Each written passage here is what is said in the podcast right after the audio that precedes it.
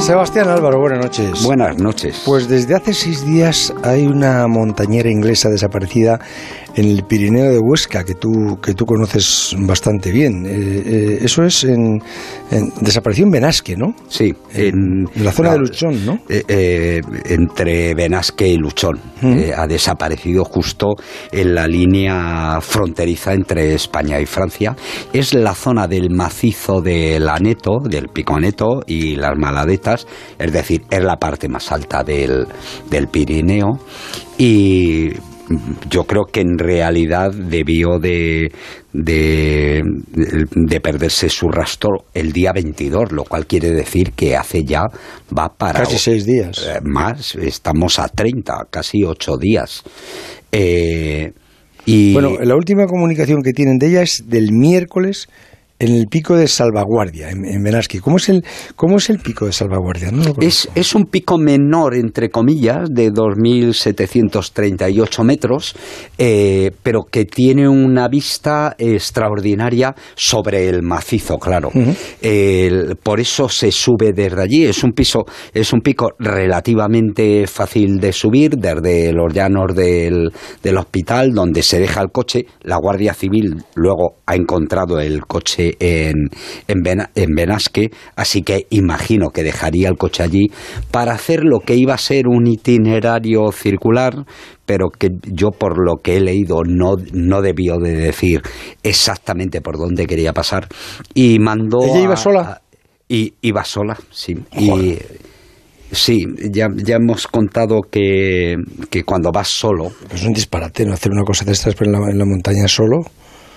Hombre, no es no es un disparate, se puede se puede hacer perfectamente, pero yo recomiendo siempre decir desde luego dónde pues vas. Cualquier cosa que te pase, si vas de una cosa de estas, claro, ¿qué haces? Claro, pues normalmente en muchos sitios, estos sitios no hay cobertura o no hay cobertura o, o, en efecto te pasa algún incidente que, que, no sabes. Eh, esta zona además, en la zona superior hay una, hay una parte, bueno, es un pico que tiene mil metros de desnivel, que, el, que se asciende aproximadamente en cuatro o cinco horas y en la parte superior hay una zona que hay que llevar cuidado, que es un poco delicada, sobre todo si están mojadas las, las rocas. ¿no? Desde entonces no se ha vuelto a saber de, ella, por lo que yo creo entender y estudiando el mapa, yo creo que deben de estar buscando más por la zona de Francia que por no, la... No eres, no eres optimista como una persona cuando vas a la montaña y llevas siete días desaparecido a medida que que va pasando el tiempo y no se tienen noticias, la, desde luego el, diagnóstico es peor, es, es, malo.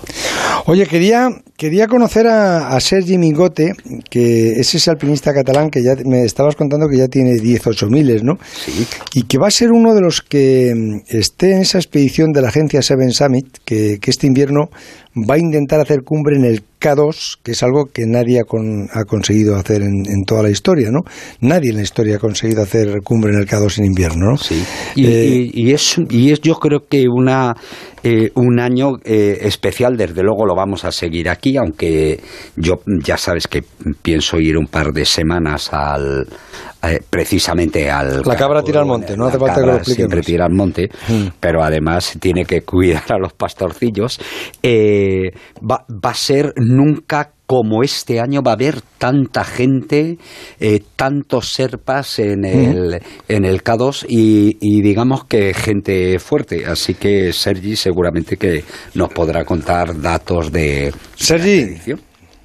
Hola, buenas noches. Buenas noches. Oye, explícanos cómo, cómo se reengancha uno en esto y, cómo es, ¿no? una expedición que hace una agencia, Seven Summit, ¿no? Sí, sí. Eh, te llaman a ti, ¿Vas tú a ellos? ¿Te interesas? ¿Cómo surge esto?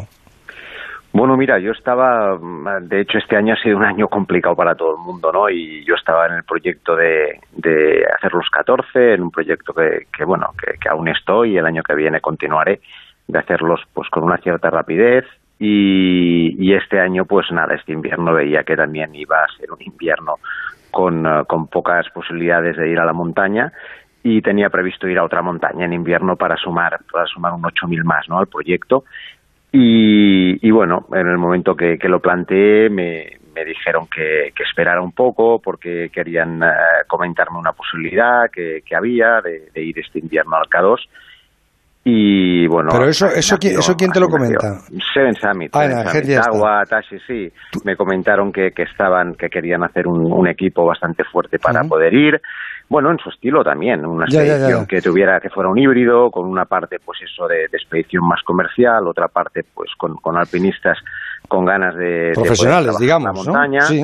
Sí, con, con, ganas de trabajar la montaña y, y luego un equipo de Sherpas muy fuerte que creo que eso es un poco también la, la diferencia, ¿no? Como comentaba Sebastián, es decir, yo creo que, que el que el tema de, que haya un equipo fuerte de Sherpas es fundamental en una expedición de este estilo y, y ese es el planteamiento que, que, se está haciendo para ir al k este año. Oye, una, una cosa, y, a ver, eh, un, tipo que, que tiene posibles, que económicamente puede y que quiere apuntarse al, al K2, que quiere ir y que te, está escuchando esta noche, ¿cuánto cuesta eso? ¿Cuánto va a Seven Summit? Sí, pues ¿En cuánto puede estar?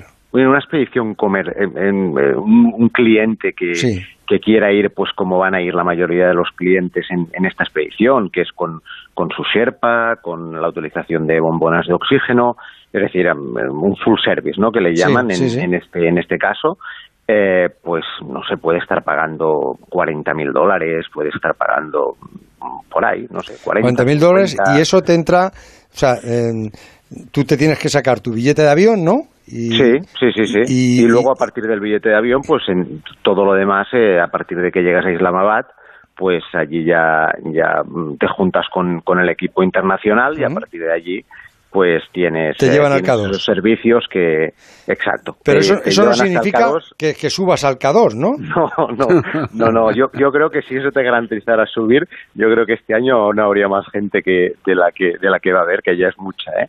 Pero no, a ver, el año ha habido muchos años que, han ido expedicionarios y, me decían ya la semana o los diez días pues se han vuelto, ¿no?